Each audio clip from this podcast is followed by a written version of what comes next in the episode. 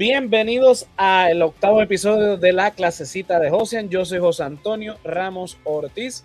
Y por acá tenemos a Andrés. Dímelo, Andrés, ¿qué está pasando? Eh, todo bien, aquí muy emocionado por discutir eh, la ley de Herodes, que finalmente la vimos. saludito a Mer. Este... Dice con tanta emoción. por acá tenemos al Yolo. Dímelo, Yolo, ¿qué está pasando? Es lo que hay, Corillo. Finalmente se dio. Vimos la película este, no eh, queremos una nueva política, no aceptamos recomendaciones para películas, pero pues sí, un saludito a Mel. Mercedes, te queremos mucho y por eso fue que vimos la película. Sí. Yo voy a empezar diciendo que a mí me gustó. Eh, es una comedia satírica bastante, bastante buena, este, ¿verdad? mexicana, del año 2000. Un elenco, un elenco de tres pares. Este, evidencia mucho algo real en México y en toda Latinoamérica y me atrevo a decir que en Puerto Rico también pasa. o sea, ¿Tú crees? eh, nada, vamos a estar este desmenuzando un poco la película. Vamos a hablar primero rapidito de, qué es la película para que los que nos están eh, viendo y escuchando. Esta película es una película mexicana de 1999, dirigida y escrita por Luis Estrada. trata sobre una comedia satírica, como ya había dicho, sobre la corrupción eh, política en México, específicamente durante los mandatos eh, del Partido Revolucionario Institucional en ese país. Ok, voy a parar de leer. El PRI, es como se conoce eh, ese partido en México, es el partido que nace tras la Revolución Mexicana a principios del siglo XX. Este, este partido es que toma la revolución, la institucionaliza, como dice su nombre, y comienza a llevar el gobierno de los Estados Unidos mexicanos y esa nueva constitución. ¿Qué pasa? Este partido dominó todas las elecciones en la Federación Mexicana a partir eh, de este momento hasta precisamente cuando se publica esta, esta película a principios del siglo XXI. Se sabe que mucha de esa dominación era realmente que compraba las elecciones así se hacía fraude electoral como en la película muy bien señalan. Esta película está desarrollada en 1949 cuando este, Miguel Alemán Valdés era presidente de la República, de, ¿verdad? de la Federación de los Estados Unidos de Mexicanos. Eh, de hecho, un presidente real. él gobernó en el sexenio del 1 de diciembre del 46 hasta el 30 de noviembre de 1952. Eh, obviamente los personajes que están en la película pues son ficticios, pero está basado en esta época donde este señor era presidente de, eh, México. Ok, la, voy a empezar con los spoilers, así que si no han visto la película, la película está disponible en Netflix. Si quieren, ¿verdad? Lo que están escuchando, viendo, le den pausa a esto, vean la película y después este, entran al episodio. O si, quieren ver el episodio, pues olvídense. Este, pues la película es del 99, así que Estoy poniéndolo de spoiler alert, pero se supone que usted ya haya visto esta película. ¿Qué cojones poner un spoiler alert por una película que salió hace 99. 23 pero, años? Pero hay que hacerlo, hay que hacerlo se, molestan. La película es mayor de edad.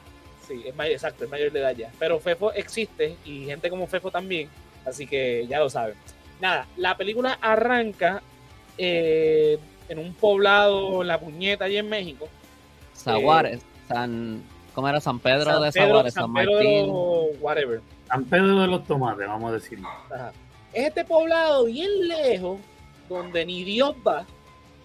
Y estamos viendo a esta persona bien desesperada, buscando dinero. Tiene dinero escondido en todos los lugares de la oficina. Ajá. Literalmente. Después nos enteramos que es la oficina. Exacto. Eh, y viene un chorro con antorcha a matarlo y lo decapitan. Y de ahí pasamos a, suponemos que Ciudad México o alguna ciudad ¿verdad? Eh, metropolitana. Y pues se empieza a discutir de que se sabe entonces que este era el alcalde de municipio de Leida, que ellos le llaman presidente municipal. Y entonces están buscando a alguien que lo reemplace, porque ahora viene la carrera, este eh, ¿verdad? Las elecciones, y entonces fulanito quiere ir para la gobernación, el otro quiere ir para la presidencia, y esto puede hacer todo un desbarajuste en esas elecciones, porque el presidente está hablando de modernidad y de prosperidad y de justicia social y de repente ocurre esto. Entonces deciden, eh, eh, eh, ¿verdad? En un cuarto oscuro, estos dos individuos escogen a tres, de entre tres personas, escogen al más pendejo. Literalmente así lo dice. Pues mira, este es el más, más bonachón, fue creo que es la palabra que utilizan. Bueno, y dice, ajá, pero ¿qué es eso? Sí, un pendejo, le dice el otro. Ah, pues es el que hay que poner. Y ponen a este individuo, es el que vemos aquí en pantalla, que lo interpreta el actor, eh, déjame buscar aquí rapidito el nombre. Ahí.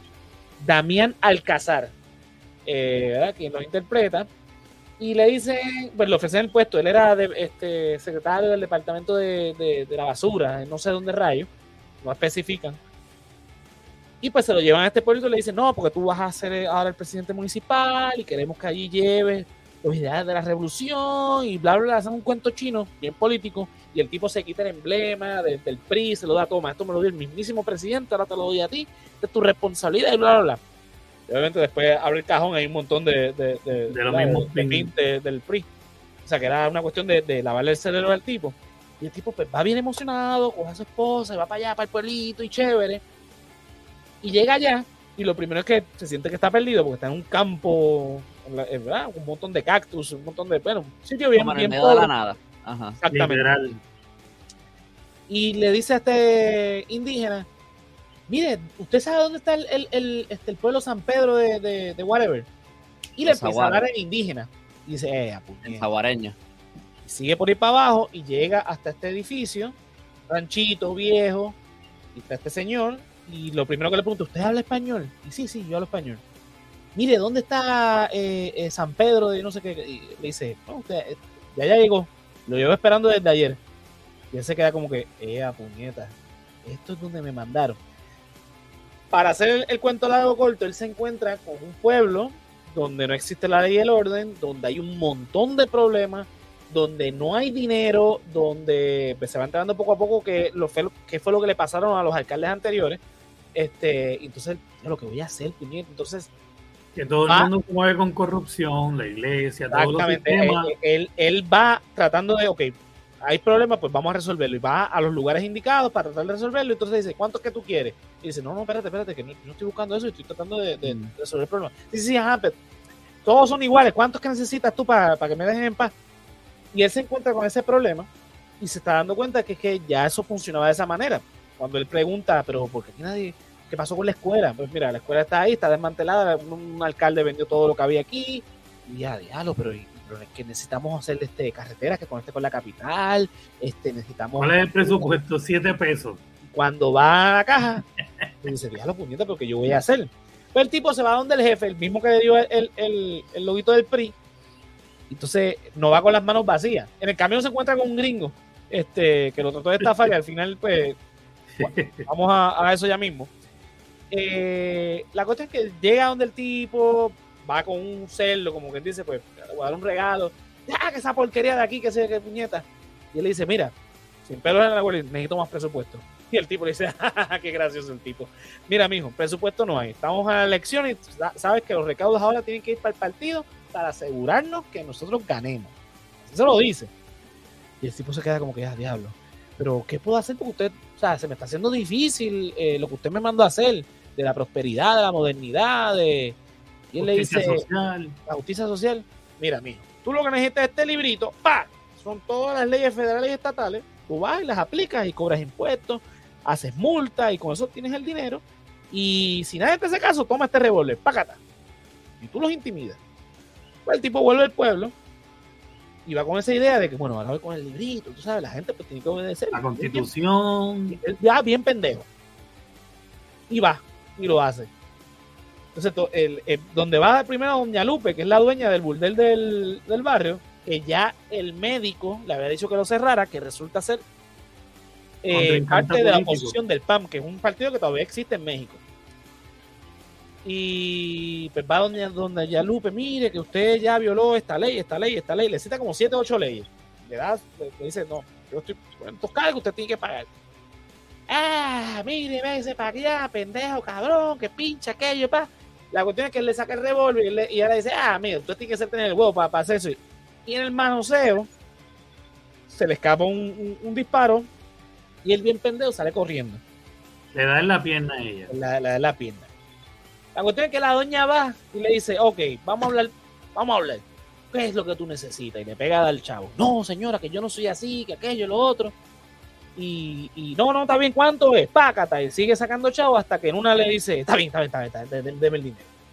Entonces de repente el tipo más incorruptible, el tipo más decente, el tipo que venía a, hacer, a traer la transformación social, la justicia y la modernidad a San Pedro, de, del Macorís, qué sé yo cómo se llama el sitio, De Zaguares. De los tomates. de los tomates. No me estoy inventando el nombre, ese es el nombre de verdad. Ah, sí. Ah, Sí. pues bien, yo pienso que tú estás jodiendo. No, San Pedro de los Zaguares, ellos hablaban zaguareño. Sagua- no hablaban Saguaro, tanto. mira, San Pedro, lo Ah, tengo ok, aquí, mira, lo tengo en las notas.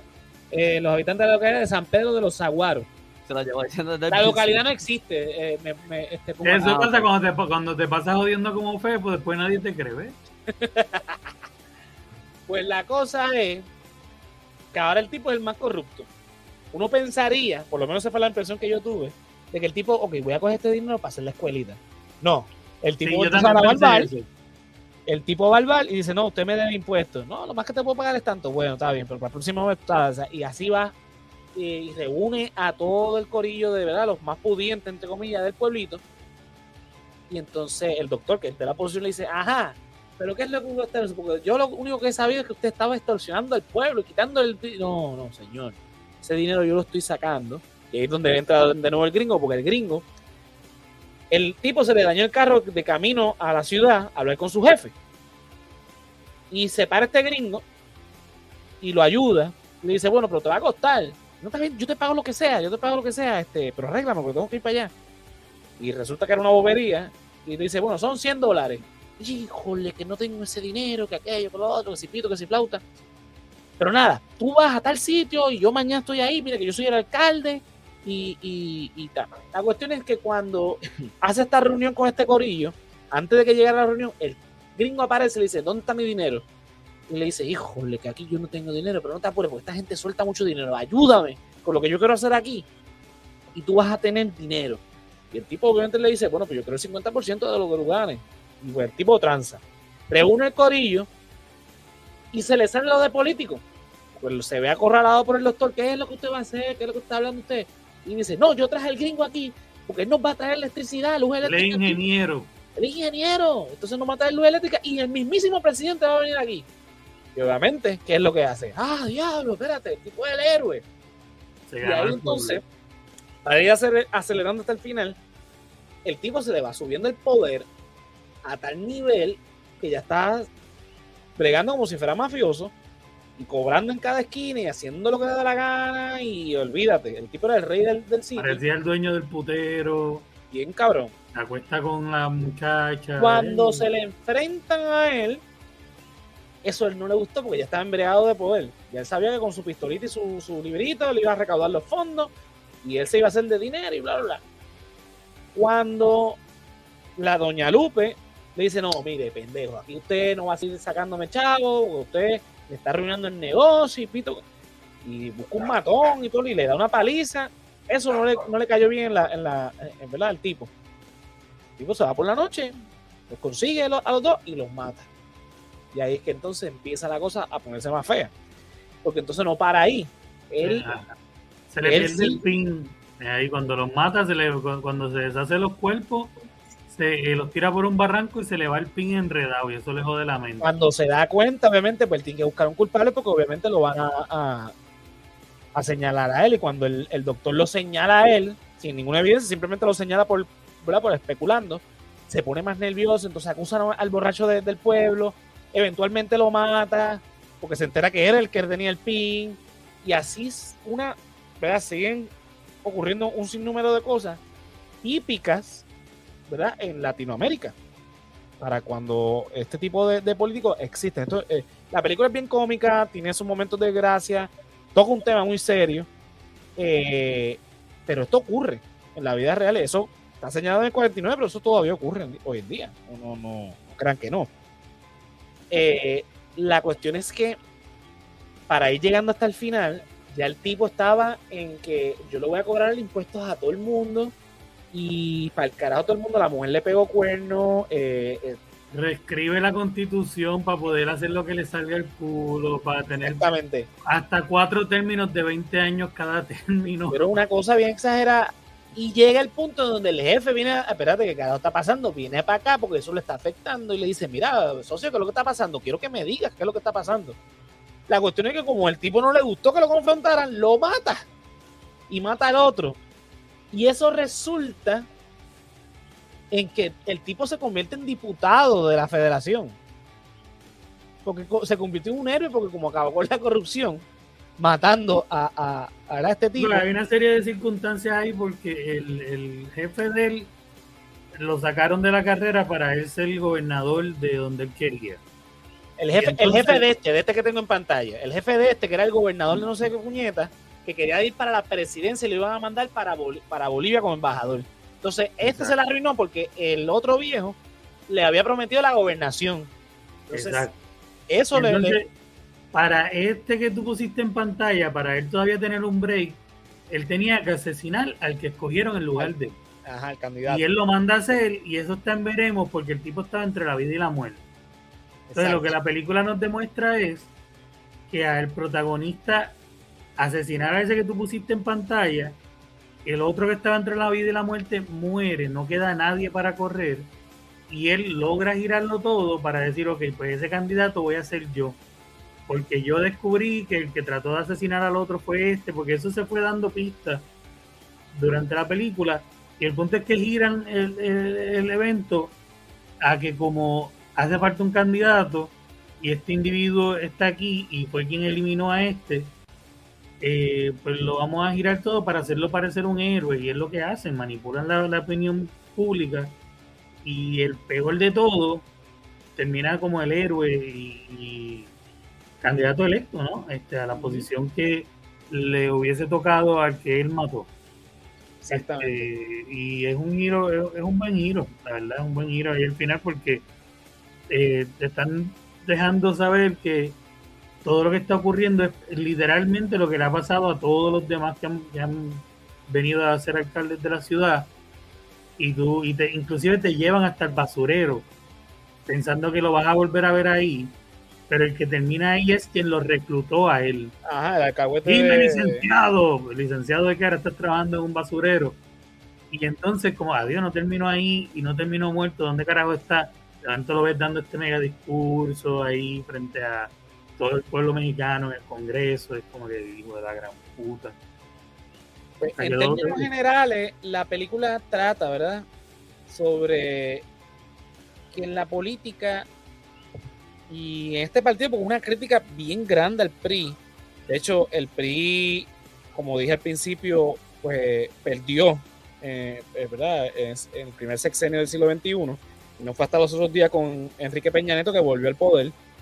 Eh, porque la gente ya se cansó también en México de, ¿verdad? de, ver esto de, de, ¿verdad? comprar elecciones, literalmente comprar elecciones. O sea, iban a los pueblos pequeños y iban a las familias más pobres y le daban dinero y tú vas a votar por el PRI. O le daban comida, o le daban rancho, o le daban cosas, cuestión de que votaran este, por el PRI. Y se sabe que los fraudes allá eran una cosa este, espantosa. Eh, la cosa es que esto lo que demuestra es que cualquier persona puede ser eh, corrompida. ¿verdad? Con el tema de la corrupción, en este caso, pues obviamente lo exageran a, ese nivel de, que este tipo, de ser más pendejo, se convirtió en el, tipo más perverso de, de, del universo de la película. Eh, y, ¿verdad? Va señalando grandes problemas que tienen a veces, eh, ¿verdad? Esto, cuando uno trata de hacer cambios sociales, en el caso de la Revolución Mexicana, ¿verdad? Que comenzó, ¿verdad? Como esta cuestión de, las desigualdades que, que, existían en México, ¿verdad? Que eran los más ricos eh, gobernando y beneficiando a los más ricos de, México, eh, siendo Estados Unidos entonces uno de los mayores beneficiosos de eso, que de hecho la Revolución Mexicana se trató en un momento dado también de, la, de que lo dicen también en la, en la película, de expropiar los, los pozos petroleros, este, que eventualmente entonces hoy día Estados Unidos vuelve y controla, eh, irónico. Te, tiene una, intención genuina, pero cuando le das mucho poder al ser humano, el ser humano obviamente demuestra de que, de que está hecho, entonces pasan todas estas cosas. Entonces, en vez de ser una revolución institucionalizada, como dice el nombre del partido, se convirtió en una corrupción institucionalizada y normalizada al punto de que pues, el tipo. En un momento dice, mira, los fondos, los fondos ahora estamos en tiempo de elección, así que todos los fondos tienen que ir para el partido. Sea, ni siquiera para la agencia que se encarga de, de las elecciones, es para el partido, para asegurarnos el poder. Y pues nuevamente vemos que se prometen los cargos. No, yo ahora no voy a ser gobernador, tú eres el que va a ser gobernador, yo voy para la presidencia. Y el otro dice, no, pues ya yo no voy a ser gobernador, ahora tú vas a ser gobernador. Este, y ponemos a tal, y, así sucesivamente, como si literalmente eh, heredaran los cargos. Pero en este caso, eh, a los panas, eh, por favores y para mantener este, ¿verdad? Los, los cargos políticos y demás. Ok, ya esa es la película. Vamos a dar ahora las impresiones, que yo sé que Andrés está loco por hablar, este, para entonces pues ir al último análisis. Andrés, ¿qué te pareció esa obra magnífica de Luis Estrada? Mira, bueno, la película está, o sea, la película está bien hecha. O sea, la, cinematografía está brutal, la actuación está brutal, porque tampoco es que te puedo venir aquí a decir que es una basura, porque eso sería mentira. Este eh, tiene muchas cosas buenas como sátira política, lo que expone de cómo opera el gobierno y todo eso me pareció, tú sabes, brutal. De la manera que al principio ellos enseñan solamente cómo ellos están repartiendo los puestos. Mira, ahora yo voy a ser el presidente, este, ahora yo termino la presidencia, o el otro terminaba la presidencia y va para qué sé yo tal puesto, tú vas a ser el gobernador, como que de la manera que ellos están repartiendo ahí los puestos y eso. Eh, super o sea, eso es lo que pasa aquí, o eso es lo que nosotros suponemos que pasa aquí, porque es lo que parece de afuera que pasa, ¿verdad? Eh, so, eh, en todo ese sentido, está súper bien. A mí mi problema con la película es con la historia como tal, con la trama, de la manera que se van desarrollando los hechos.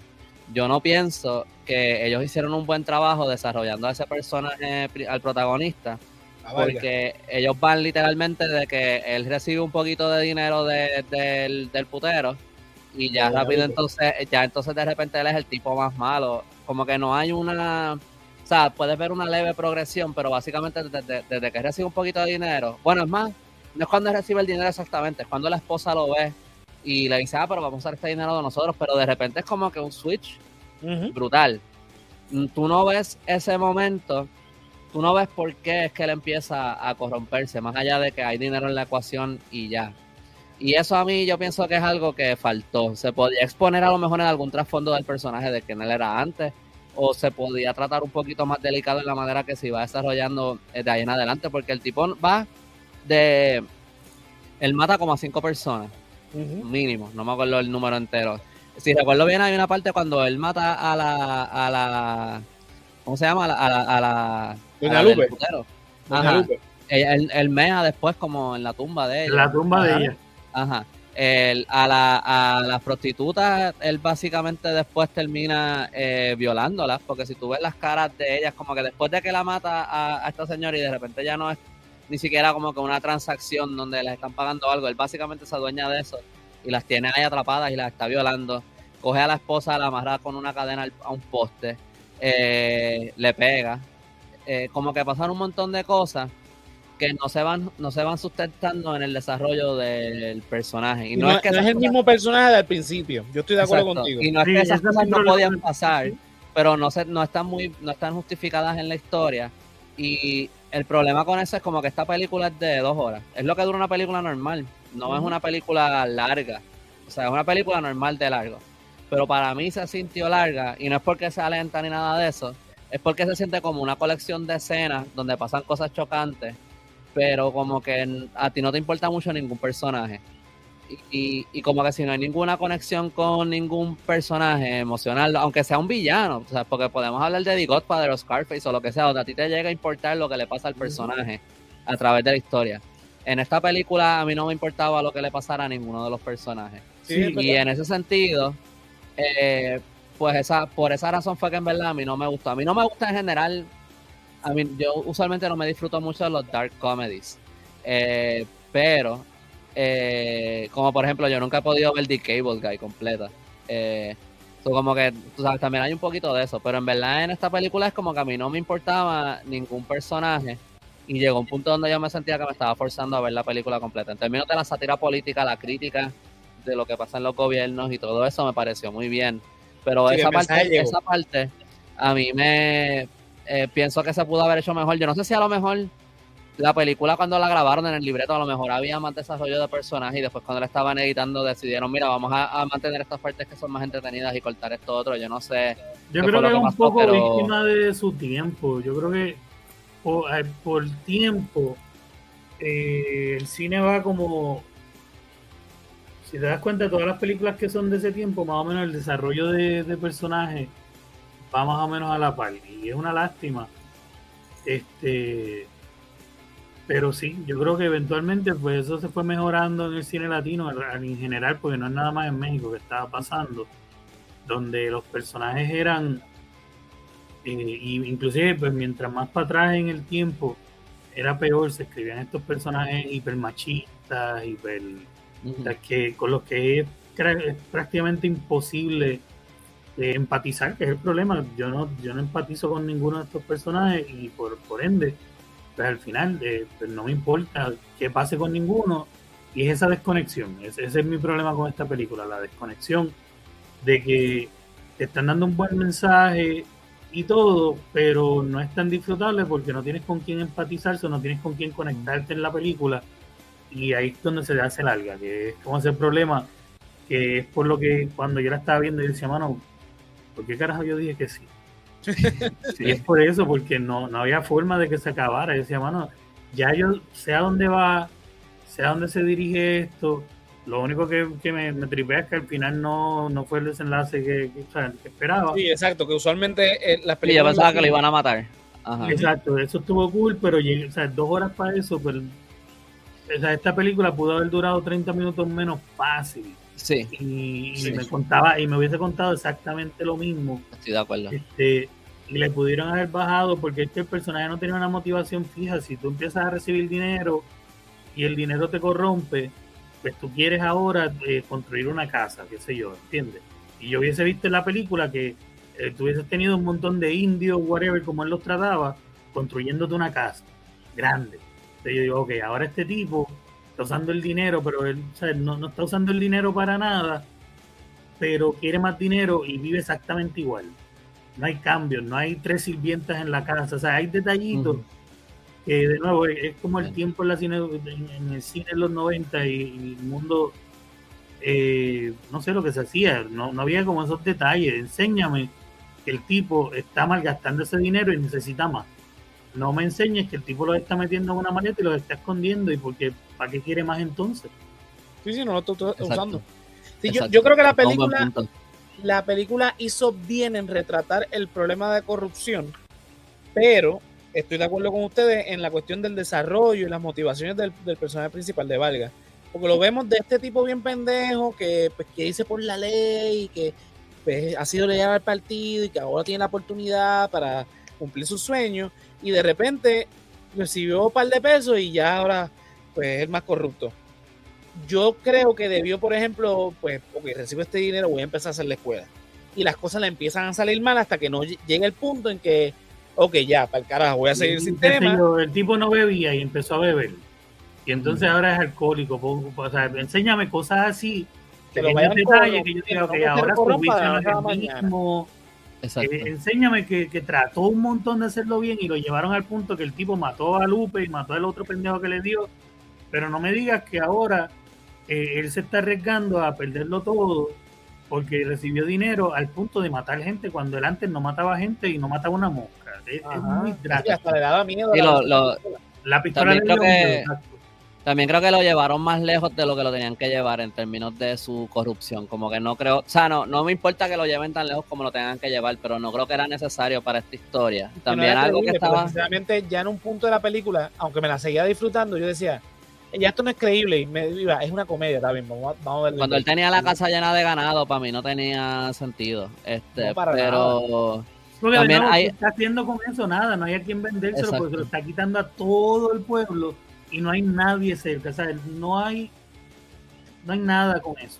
Hay como eh, algo que estaba, lo estaba pensando ahora, este, es que también siento que cogieron un approach muy moralista en términos de, no sé si moralista es la palabra correcta, pero en términos del personaje y su corrupción, porque lo que estamos viendo de lo que son las consecuencias y eso es bastante, eh, obviamente las cosas que él hace causan daño a personas a su alrededor, pero es un poco más como un juicio moral de la persona corrupta y no se habla mucho y no expone mucho las consecuencias que eso tiene en, en la sociedad a su alrededor o en el pueblo a su alrededor, o sea, estamos viendo el pueblo que está todo jodido ya por la corrupción que ha habido antes. Pero en términos de lo que vemos del daño que le está causando, es mucho más en términos de la moral del tipo.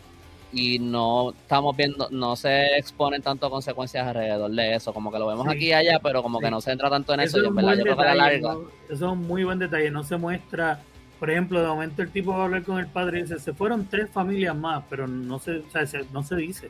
O sea, no se muestra. Enséñame a la gente literalmente muriéndose de hambre en el pueblo por los efectos de los taxes, eh, muéstrame los efectos de la pobreza, pero no, cuando se refieren a la gente en el pueblo, los indios esto y lo usan como motivo de chiste, para hacer un, chiste.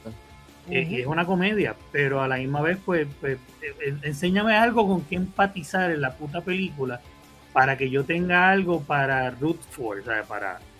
Yo creo que, ese es el problema de la película, que toca un tema tan serio y tan delicado utilizando la comedia. Yo creo, yo creo que también es lo que dice yo, es la época. Esto se grabó hace 23 años, como dijo este ya Andrés. Y pues, pero pues yo decía, coño, pero es un tema tan serio para sacar un chiste de aquí. Me reí igual. O sea, y, vuelvo y te repito, las dos horas yo o sea, me disfruté la película.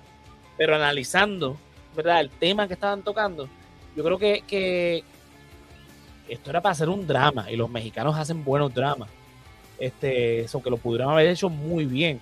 Eh, y, con el elenco que tenían, este, porque todos eran, todos son, este, y los que no, pues ya, ya hay unos muertos, eh, excelentes este, actores y actrices que lo pudieron haber hecho, pero pues se, quisieron ir por la cuestión de la sátira comédica y pues resultó esto, que no es una mala película, pero como dice André, como dice yo, lo estoy totalmente de acuerdo, tú no, no, no llegas a conectar con ningún personaje porque lo hiperbolizan tanto que llega a lo absurdo.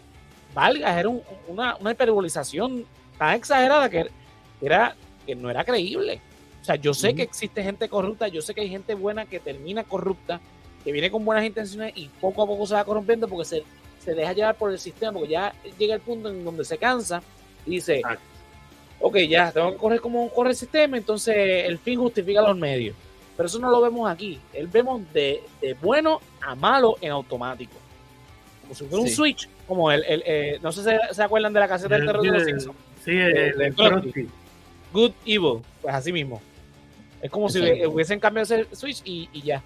Yo creo que también es por ser justo, eh, también un poco con la película, yo pienso que eso es algo que pasa mucho con las sátiras políticas en general, por lo menos en lo que son películas, no, no estoy hablando de libros o algo así, pero como que en películas de sátira política eso tiende a pasar mucho, que el, los personajes no necesariamente están muy bien desarrollados, casi siempre son una caricatura que está ahí para representar algo en específico, pero yo sigo pensando que, eh, lo digo porque no, no, no es particular de esta película, pasa en todas, pero yo, o en muchas, era como pero yo diría que esa es una debilidad de todo ese, de esas películas cuando no desarrollan bien los personajes, por ejemplo la de Don't Look Up, que es como la, la, la que puedo pensar así que es más reciente que vi, eh, los como que por ejemplo el personaje de Leonardo DiCaprio yo pienso que sufre más o menos de lo mismo que, pasa en este en esta película. Exactamente. Creo que a lo mejor lo manejan un poquitito mejor pero más o menos pasa eso donde es como un switch que de repente como que él se la está pegando a la esposa así porque sí qué sé yo.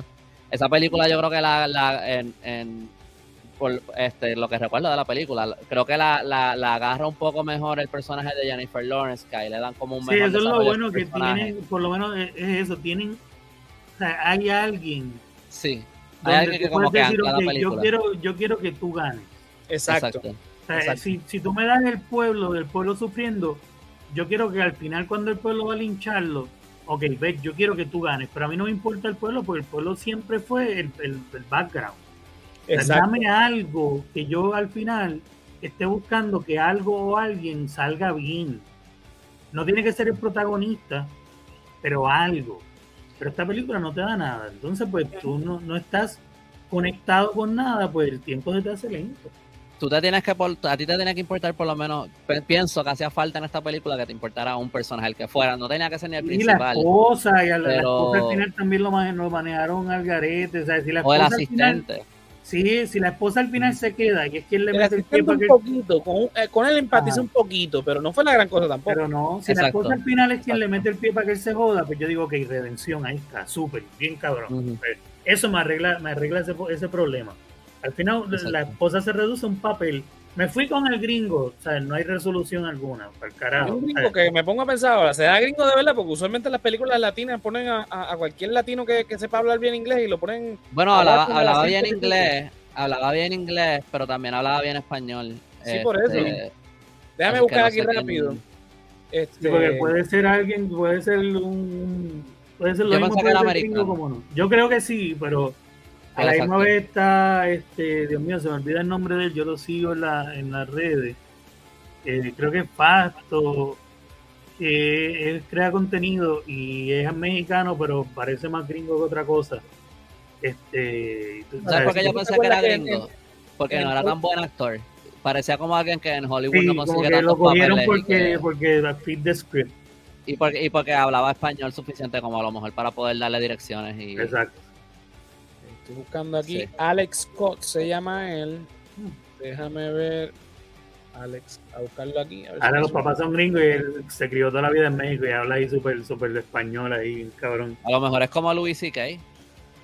Luis C.K. es mexicano. Es mexicano, Mira, es, green, es English. Mira, okay. Alex Cox se llama. Ok.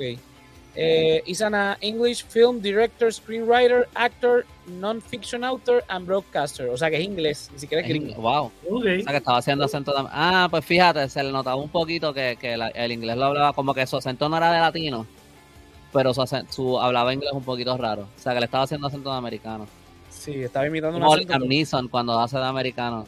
Ajá. Ajá, exacto. Dice Coates was born in whatever Cheshire, England in 1954. Cheshire. Cheshire. He attended West Cheshire College, Oxford, and later transformed of the University of Bristol.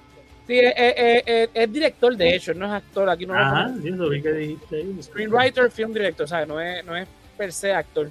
Pero sí por lo menos podría decir que eh, eh, entiendo por qué Mer seguía diciendo que viéramos la película, porque entiendo que tiene mucha relevancia a, cosas que, que, hablamos en el, la, en el podcast. de pasteles, la acusación reciente de la gobernadora, que son un trueque más, más, más, o sea, te doy, me, me da. Eso ahí está reflejado en la película, bien cabrón. Este estas conversaciones a, la, posición. Eh, eh, mira cómo este Vargas eh, destruyó la vida de, del doctor. O sea este tipo me va a joder pues yo lo voy a joder más. Se puso a investigar le sacó lo de lo de la verdad de las muchachas que trabajaban en la casa de él y lo acusó del asesinato y entonces le, te, doy dos opciones o te vas del pueblo y no hago nada o soy buena gente o te acuso y, y son 40 años de cárcel papi que también, que también queda como un poco ambiguo si la acusación era real o si él estaba cogiendo una cosita y la estaba exagerando para convertirla en un crimen, porque me acuerdo que la mucha, como que por la manera que lo filmaron también daba a entender que a lo mejor era como que estaban medio fabricándole cargos un poco. Yo lo entendía así, que, lo estaban le, estaban fabricando, pero que pienso que es algo que pasa aquí, que pienso que es algo que pasa aquí a cada rato. Exacto, pero lo de la nena yo entiendo en la película, lo de la muchacha de servicio, yo creo que sí era real por la cara que él pone cuando dicen esa parte. Sí, pero yo, pero yo porque cuando el, el, asistente le está diciendo, pero eso no fue lo que ella dijo. Exacto, sí, no, no, porque le añadió lo de la, lo de la violencia, ¿no? Era algo más como que, que, lamentable y tristemente eh, era una realidad y hasta cierto punto todavía lo ves, que la muchacha de servicio eh, pues, es sometida a que la abusan, ¿no? Exacto. Este, pues yo, lo, yo Bueno, sorry, termina, y digo lo que... Pero sea, del abuso es una cuestión que pues, era, más en aquellos tiempos, los 40 cuando está retratando esto, pues era como normal. la muchacha lo sabía, la muchacha va a la iglesia, la, muchacha se confiesa con el padre, y e, ese era como el vivir de, de, muchas muchachas de servicio, lamentablemente, toda la vida, ¿no? Y entonces el padre le da esa información a él y él entonces la transforma en eh, me, daba y me abusaba de X y lo, incrementa y después le sacan que no era esa nada más, sino todas las que había tenido, todas las muchachas que habían pasado por ahí y le crean este mega caso, pero cuando le mencionan a, a él en nombre de ella, la cara que él pone, el, el, director se preocupa por retratar cierta reacción que te está dando a entender que sí, o sea, que ese detalle es lo que hace que él inclusive pues decida, ok, me voy para el carajo, ¿sabes? Exacto. O sea, hay pie a algo real.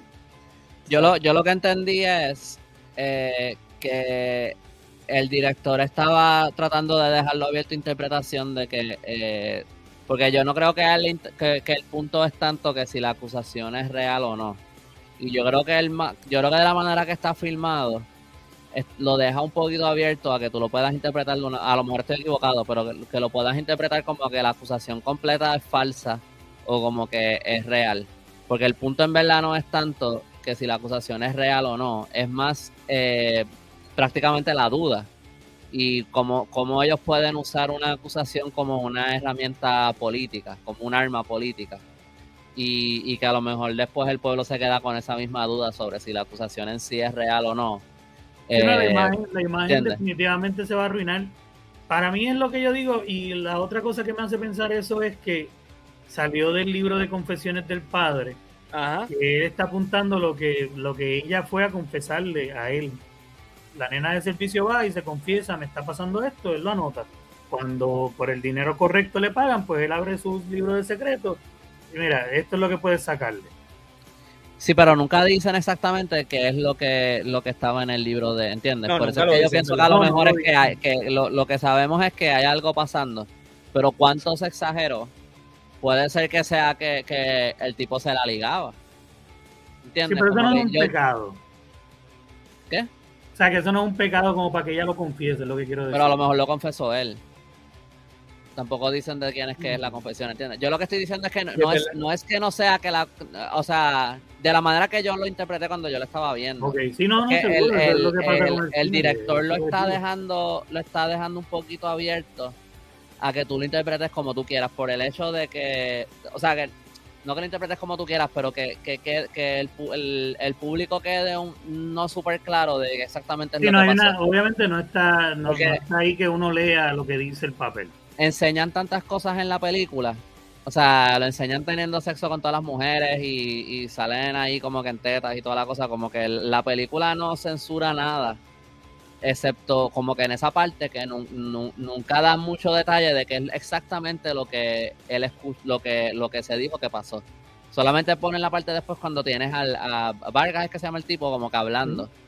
Y yo creo que el, creo yo que la intención era exactamente mantener esa ambigüedad un poco, porque más o menos así es como se da en el ojo público usualmente, que a lo mejor hay una acusación a un político y, y más o menos queda esa ambigüedad entre si la acusación es real o si es más un ataque político o si qué sé yo, y yo creo que por eso es que el, en la película no enseñan exactamente qué es lo que el cura le dice a Vargas que estaba pasando. ¿Entiendes? Como que yo creo que él quería dejar eso abierto a interpretación de que, porque el, el- creo que el punto es más dejarte con la duda. Sí. De hecho, a mí me pasó Creo lo mismo. Yo me quedé con la duda, que fue lo que pasó. Obviamente después dice y uno asume que es la verdad, pero ¿será verdad? Sí. Obviamente hay la- una cosa como- hay, una, por- hay una confirmación por parte del doctor, pero el doctor tampoco es que ni lo niega ni lo confirma, simplemente se queda callado y después, acto seguido, vemos con la mujer el cerdito y, y sus motetes por ahí para adelante y el otro riéndose. O sea, no Hay algo en la- negociación. hay algo en la expresión de la muchacha cuando están discutiendo el tema que, de nuevo, mi interpretación es que ella se veía como que eh, como que estaban estaban diciendo cosas que no fue lo, Sí, que no, fue lo porque que están, están mintiendo. En ese punto, Ajá, en ese punto de la declaración ya están hablando de violencia y cosas que ella sabe que son mentiras. Exacto. Y recuerda que ella no pidió estar ahí. Ujú. A Exacto. ella la sacan a la fuerza a que confiese algo que ella no quería confesar.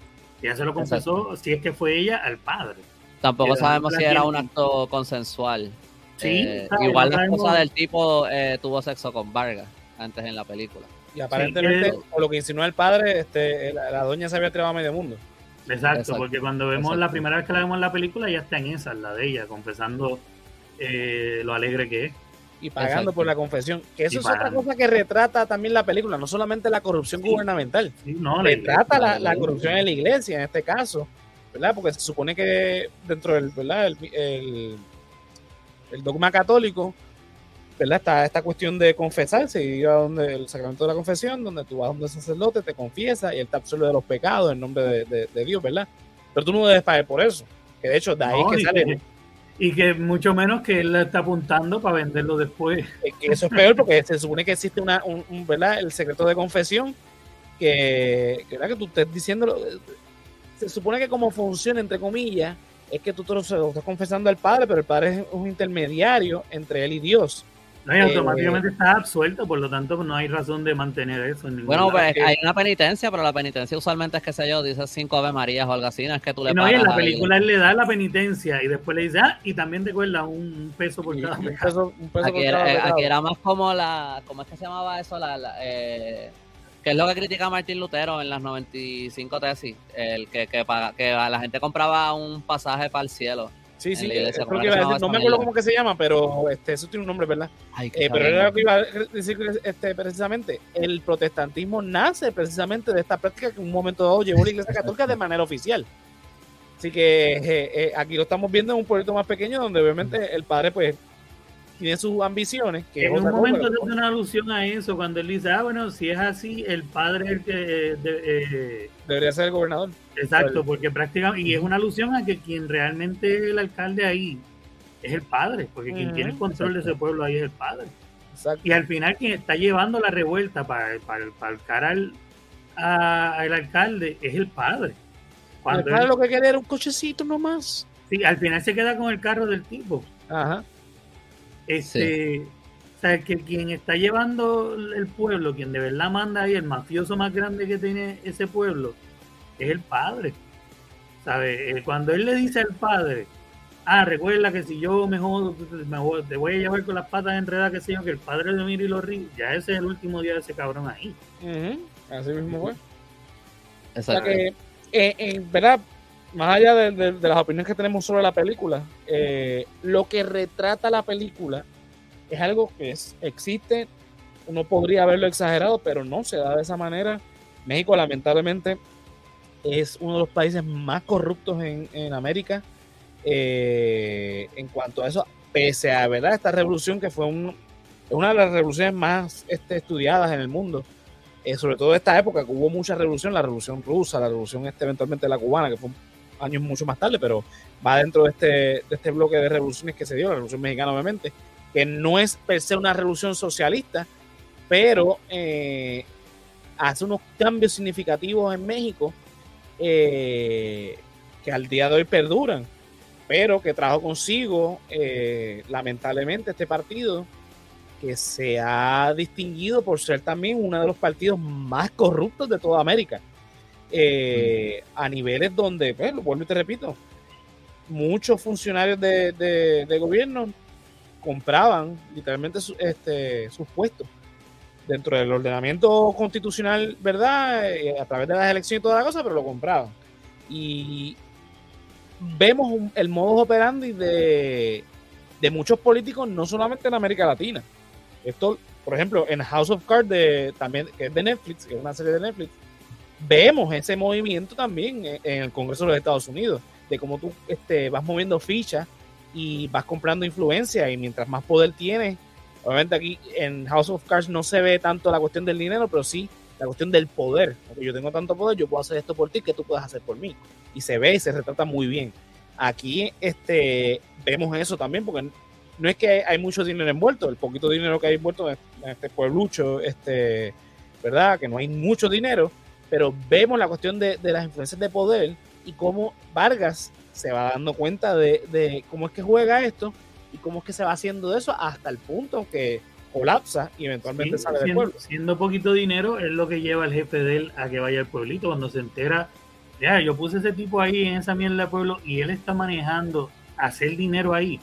Espérate, yo voy para allá y empieza a presionarlo para que le dé el dinero. Claro. Y ahí descubre que la mujer se llevó, y ahí que se hace todo el desmadre. Pero es todo dinero lo que hace el desenlace de esto. Al Lo igual que el triste de principio de esto es- es dinero. lo triste de esto que también ocurre que por un accidente, porque el tipo mata a Tiburón y mata a- al, al viejo, se me olvidó el nombre del personaje, este lo mata porque cuando va, está ya dispuesto a darle el dinero a, al viejo, pero cuando se da cuenta que la mujer se fue con el gringo, le da un ataque de ira y cuando el, lo- el tiburón lo, lo está jodiendo, nuevamente lo más abajo del fuacata y lo degolla y va a donde lo también lo mata y ya está, está loco porque pone a los dos en el escritorio hablar con ellos. Sí. Y entonces llega, ahí es cuando llega la llega primero la, la- la multitud a lincharlo también, como a los otros que otros alcaldes que habían linchado, y llega la policía. Entonces, al darse cuenta de que él los mata y la policía venía a arrestarlos, precisamente, es lo que eventualmente le da el puesto en, en- en- en el Senado este, Federal Mexicano y se convierte en diputado. Con todo ese discurso, este, bien elocuente, todo el mundo aplaudiéndole. Me, me- me- me acuerdo de lo- lo- como los mensajes de, de situación de estado de los gobernadores, que pegan cuatro años más, cuatro años, así mismo, la misma situación. Eh, porque inclusive le admite ahí, yo tengo mis manos manchadas de sangre, pero me avergüenzo. Eh, la, la sangre del enemigo. Ajá, entonces todo este discurso tan elocuente, vienen a aplaudirle y no, el tipo es un bravo, el tipo acabó con la corrupción de raíz, porque mira para allá, tuvo la gana de matar a su jefe que era un corrupto. Y esa es la percepción que tienen con el pueblo. Obviamente en San Pedro, que volvemos, es un pueblo de allá del carajo que, que- que ni Dios pasa no, por ahí. no tienen electricidad. ¿No? Y Di- Dios no se acuerda que existe ese pueblo, tan, tan es así que es ficticio en la vida real. la cuestión es que, pues, sí, eh, eh, eh, es eso. Eso es una realidad muy triste de, de la política en América Latina, pero yo me atrevo a decir que en cualquier país del mundo pasa lo mismo. O sea, esto no Sí, es. nadie está exento. Yo estoy seguro que en un- algún pueblo de esos de Utah ya también, que, que no existe Dios, este, pasa lo mismo. Es eso. Digo que si estás hablando de esas épocas, o sea, para esos años en Puerto Rico no había electricidad en toda la isla. Ajá. O sea, Sí, eh, sí, pero lo bueno es que por mínimo Puerto Rico era más accesible que, o sea, que, que qué sé yo, que tres días de viaje, eh, que, que diez días de viaje, o sea, que, que lo hace más difícil para esa gente. Eh, tú decir, ok, pues, ¿cómo yo resuelvo este problema si no puedo ni siquiera ir a la capital, no puedo, no tengo con quién quejarme y no tengo Pero- forma de llegar jamás? O sea, Pero no te vayas lejos, este Yolo. Eh, Togwell, el último este, gobernador gringo aquí en Puerto Rico, le dijo a Muñoz Marín: si ustedes siguen con ese mecanismo del panismo, de poner a- en los puestos a la gente que a usted le agrada de su partido, eh, la corrupción va a entrar y va a, a- a- a joder, a joderlos a ustedes. Yo voy a recomendar a Washington que pongan a puertorriqueños a gobernar porque es evidente que los puertorriqueños no quieren que nosotros los gringos lo gobernemos. Y ahí fue cuando recomiendan a Jesús de Piñero para la gobernación, que es el primer gobernador puertorriqueño en, en esa institución.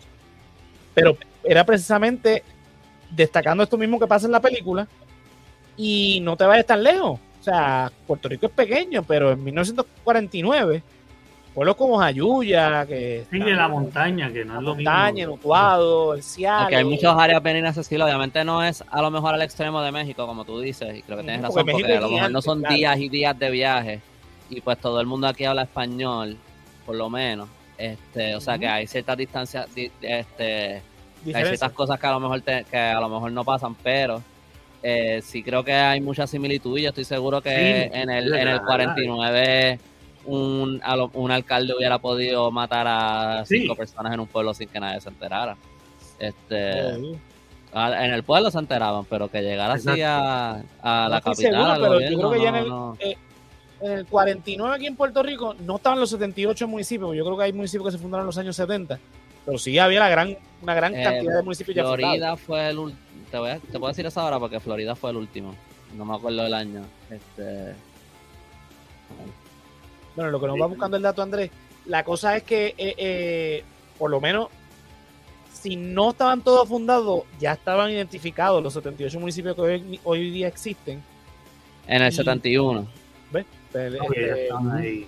Así que eh, ya por lo menos este, ¿verdad? lo que conocemos como hoy Puerto Rico está más o menos formado, pero no existen todas las carreteras que existen hoy día. La, carretera, la, carretera 22 la, todavía apenas estaba empezando a formarse.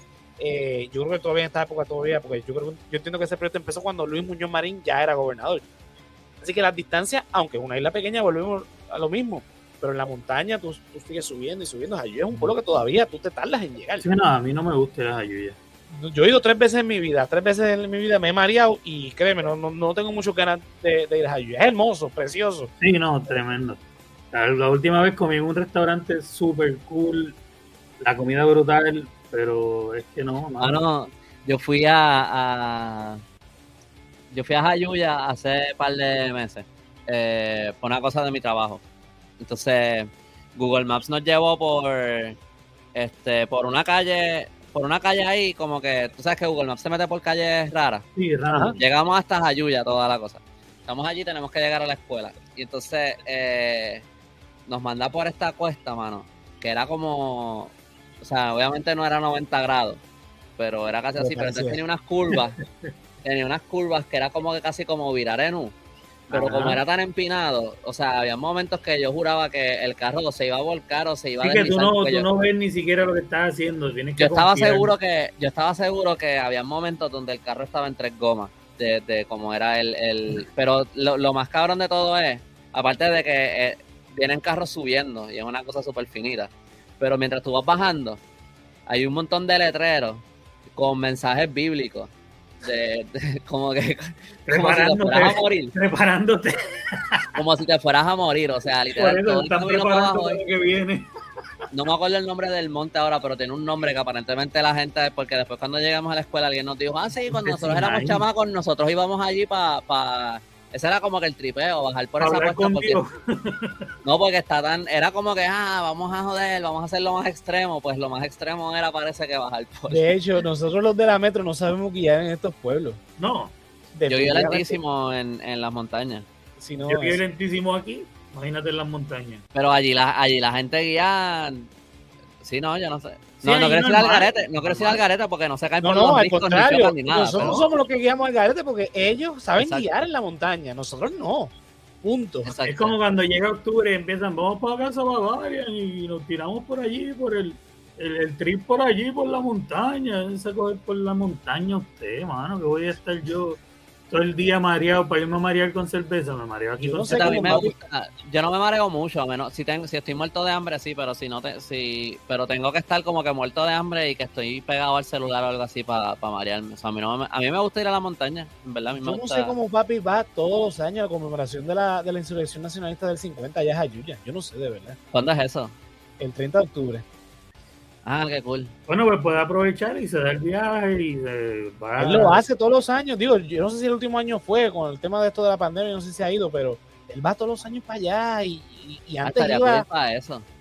Antes iba, este, ¿verdad? Cuando estaba más involucrado en, las actividades del Partido Nacionalista, iba y llevaba escenografías y, y, con la guagua de él, con la pico. Yo, carajo, yo fui tres veces y, de verdad que eh, fue cuando fui cuando era chiquito, o sea que no tenía muchas opciones de, de ir. Este, yo fui. No, no, yo nunca fui a la, conmemoración, pero sí fui a la Pedrescrita, que es, eh, eh, un, río.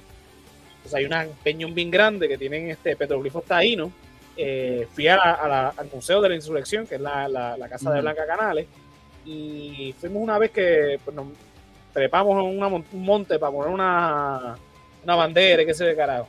Pero nada, volviendo a, la ley de Herodes, para ir cerrando, más allá, ¿verdad?, de, la historia, de cómo la escribieron o no, del desarrollo de los personajes, lo que lleva, ¿verdad?, que es lo por eso que nos insistía Mercedes que, mira, tienen que ver la ley de Herodes, y era por eso, porque retrata perfectamente tantos temas de corrupción y cómo es que la gente se corrompe y por qué se corrompe, aunque ¿verdad? no lo vemos bien en el desarrollo de personas, pero sí vemos. Pero vemos lo, sí, en términos generales, eh, eh, eh, esa transición si cogen de, como que unos problemas bien grandes y lo, lo ponen en un contexto bien pequeño, donde entonces lo puedes ver bien fácilmente cómo se desarrolla. o sea, al tipo lo tiraron a matar. Vete ahí a, San Pedro de Porres o como se llama el sitio.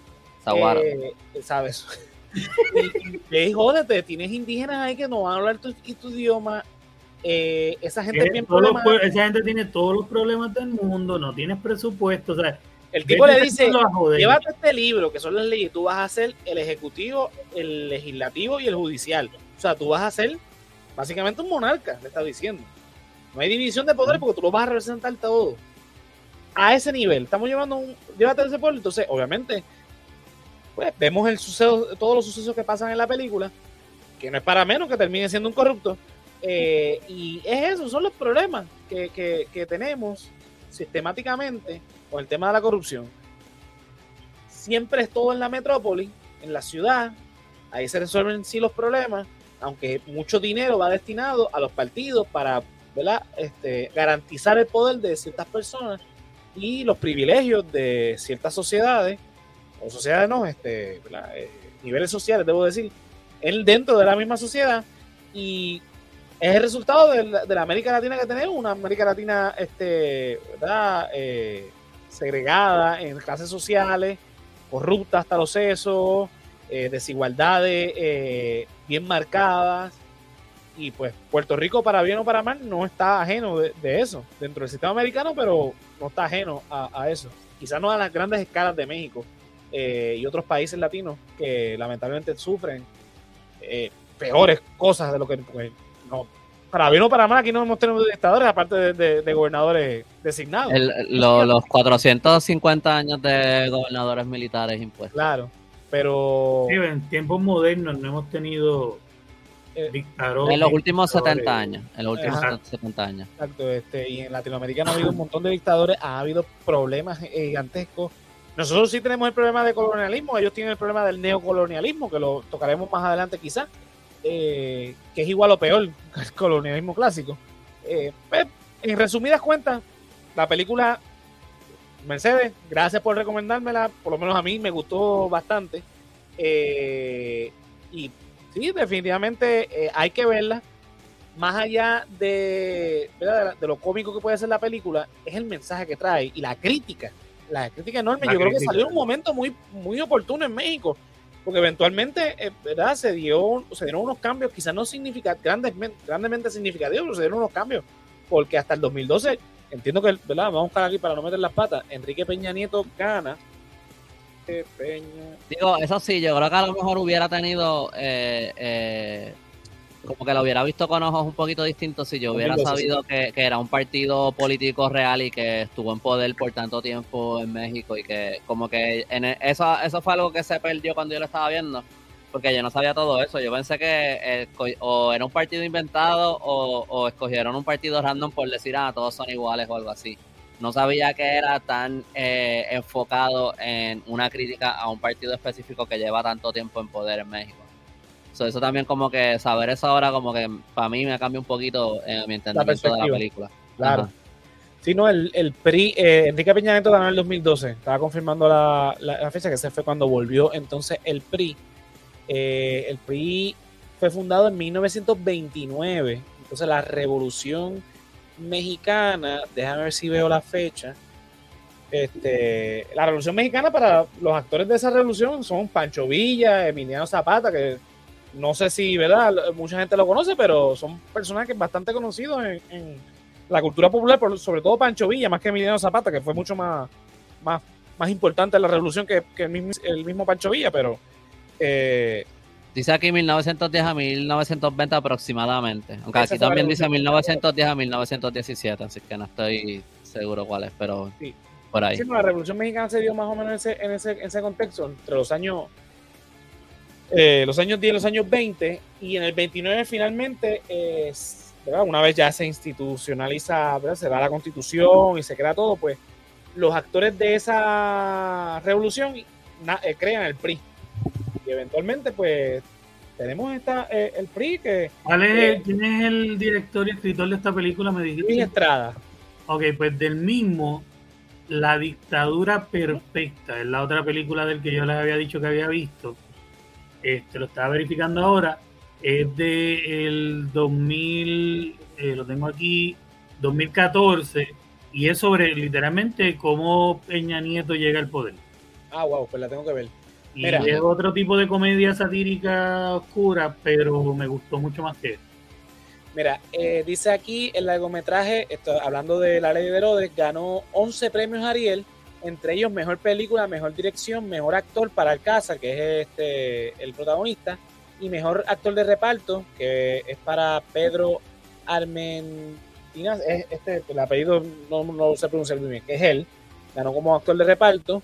Eh, la Ley de Herodes es la primera película de la tetralogía no oficial que dirige Luis Estrada con intención de crítica al gobierno mexicano, sucedida por Un Mundo Maravilloso, que es una, dice aquí, es una película mexicana dirigida por Luis Estrada, estrenada en el 2006. El Infierno, escrita y producida y dirigida por Luis Estrada, eh, no dice fecha, y La Dictadura Perfecta, que es del 2014. Eso es que menciona Yolo. Ah, pues Mer, te recomendamos que veamos que veas esas tres películas también y, y nos dejes saber qué te Pues parece. nada, aquí entonces finalizamos el episodio de hoy. Ya complacimos a Mercedes, no- una de nuestras Patreon, ¿verdad? De esta película. Eh, que llevaba tiempo diciéndonos. Yo no soy muy fan de las películas latinas. Me gusta verlas, o sea, pero no. Como yo, usualmente las películas latinas son dramas y a mí no, pues ese no es mi género favorito. Pero las puedo ver cuando son muy buenas, pues las recomiendo para antes. Eh, esta, pues sí, la recomiendo. De, hecho, terminé de verla y le dije a mami, tienes que verla, te va a gustar. Eh, así que nada, lo más que me llevo de la película, obviamente, el mensaje que, que estuvimos discutiendo en la última hora. Así que si tienen la oportunidad de verla, no tienen nada que ver, se la recomiendo, véanla. Sí. Yo vi esa película y después estuve de mal humor todo el día. Yo como en la primera hora. Pero nada, esas son las experiencias de cada uno, así que. Pero, pero, pero, no, pero déjame, déjame aclarar esto para que no se, no se tome mal. No, no es porque pensé, ah, la película es una mierda, la odio, voy a estar de mal humor No, todo el día porque estoy encojonado que la vi. Es que la película me dejó con una sensación como que mala, por la naturaleza de lo que es la película. como Claro. Se acabó la película y como que me... no, uno Pero no fíjate, termina esa película alegre, Yo- diría yo. usualmente las películas latinas terminan con finales abiertos, sin ningún tipo de conclusión, y es como que, ¿en serio aquí se va a quedar la película? O sea, como que falta algo más. Y aquí le hubo un cierre inesperado, pero un cierre, y eso me gustó. Fíjate, a mí me hubiera gustado, en verdad, que la película acabara con el trepado en el poste. Es como en películas. Es como que, pero ¿qué pasó Hubiera sido un final abierto, pero para mí como que hubiera, eso hubiera sido un buen final. Pero nada, es lo que es. No. Bueno, vamos a finalizar esto. Yolo, ¿a ti dónde te podemos conseguir? Como siempre, JOLOWX en Facebook e Instagram, Canal Colectivo 1 en Facebook, Instagram, TikTok, este, literalmente en todos lados. Eh, ni por idea, los viernes eh, este, a las 9 y después donde quiera que escuchen podcast, Expediente Mortal igual, sábado 9 y después donde quiera que escuchen podcast. Zumba. Andrés. Eh, me pueden encontrar en elcallito.com, eh, ahí pueden encontrar mi, eh, mi blog de, de historia. Eh, hoy mismo publiqué un cuento corto que se llama El Bohío. Esta semana también voy a publicar, no estoy seguro qué día, pero tengo un artículo ya escrito sobre la historia de, básicamente de las leyes que, que dicen que las, que las playas son de dominio público. Toda, la, toda la historia de eso que va desde, digo, no, no entro tan hasta el presente, pero empiezo como desde el 68 hasta la antigua Roma, prácticamente. Eh, bueno, literalmente. Eh, Wow. Y entonces, este, ¿qué más? ¿Qué más? ¿Qué más? Me pueden buscar en YouTube, en Facebook, en Instagram, todo como elcayito.com. En mi website también pueden encontrar los, los links para comprar mis libros, ramitas y mangles. Eh, la semana pasada sacamos en YouTube, ah, también me pueden encontrar en TikTok, eh, la entrevista con Melina Aguilar de Isla Caribe, que nos Oh. habló como que todo sobre su Yep. experiencia este, como empresaria y básicamente en esta industria de historia y también hablamos de la historia de Ponce. Y Tengo que admitir algo, ¿Cómo? tengo que admitir algo. Ajá. no me siento, no, no, o sea, estoy no, no me siento orgulloso de esto, pero yo pensaba que el, pan- el parque de bomba era algo de bombero, ¿De qué? de bombero. Es de- después fue de bomberos, pero... Por eso, pero yo pensé que pues desde siempre, el parque de bomba, pues que sabía yo que un ingeniero le dio la gana de pintarlo de color rojo. Ah, no, pero no, ah, no te tienen, eso no te tiene que dar. Yo no, creo que pero la el, mayoría de la el gente nombre de parque eso. de bombas viene porque lo, eventualmente lo usaron de, de Pues, bombero. pero yo no tenía ni puta idea. Yo pensaba que siempre, pues, bombero, camión rojo ahí. eh. Este, aprendí algo nuevo en ese episodio, así que muy bien. Este, y también tengo un video que voy a sacar.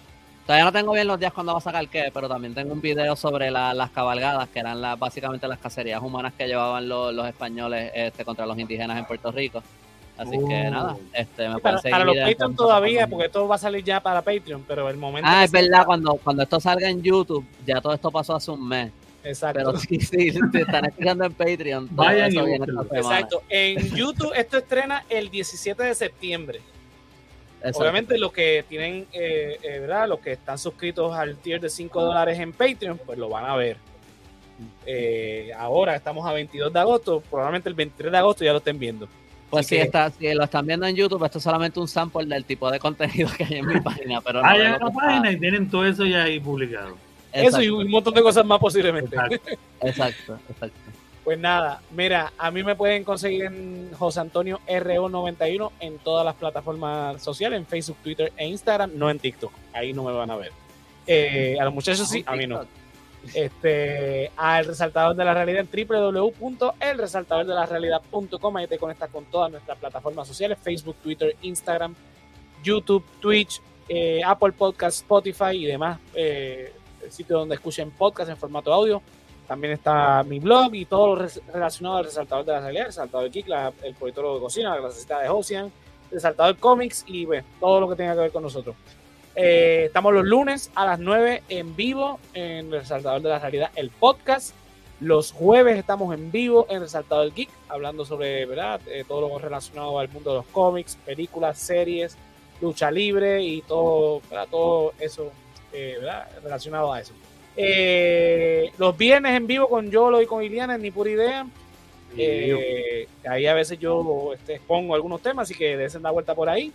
Eh, nada, si quieren apoyar al, el proyecto de Resaltador de la Realidad y quieren ver estos episodios en formato ¿verdad? de estreno anticipado, www.patreon.com slash el resaltador de la realidad. Te unes al corrillo de Keila, Joan, Melissa Meléndez, Ricardo Torres, Mercedes Nieves, que este episodio es dedicado a ella. Eh, Andrés Sanfeliu, Joel López, José Ramos, Juan del Valle, Gerardo Monge, José Ramos Vega, Néstor Soto y Yurisa Contreras. Tenemos los tiers de un pesito donde puedes ver los aftershots de Resaltador de la Realidad y Resaltador Geek. Si no, el tier de cinco pesitos donde ven los estrenos anticipados de El Politólogo de Cocina y este, la clasecita de Ocean. Ya está disponible por ahí, eh, ¿verdad? El episodio 3 del Politólogo de Cocina que estuvimos con Yolo haciendo unos tostones rellenos de eh, pollo al ajillo. Ya grabé el cuarto episodio del Politólogo que Cocina. Así que ya mismo lo estaré editando y lo estaré subiendo. Así que pendientes a eso. Mira, si no nos puedes ayudar de esa manera, en www.patreon.com slash el resaltador de la realidad.com y dije algo mal porque dije un slash y no es así. Pero nada, lo que está escrito aquí, www.elresaltadordelarealidad.com. Cliqueas en tienda y consigues toda la mercancía del resaltador de la realidad. Mira, desde las camisas, camisillas, eh, tenemos mousepad, stickers, gorra, hay de todo un poco, hay taza, taza, con los diseños de El Hombre Lobo, El Callito y este servidor. Así que nada, Corillo, esto es hasta el próximo mes. Eh, así que nos vemos. Bye.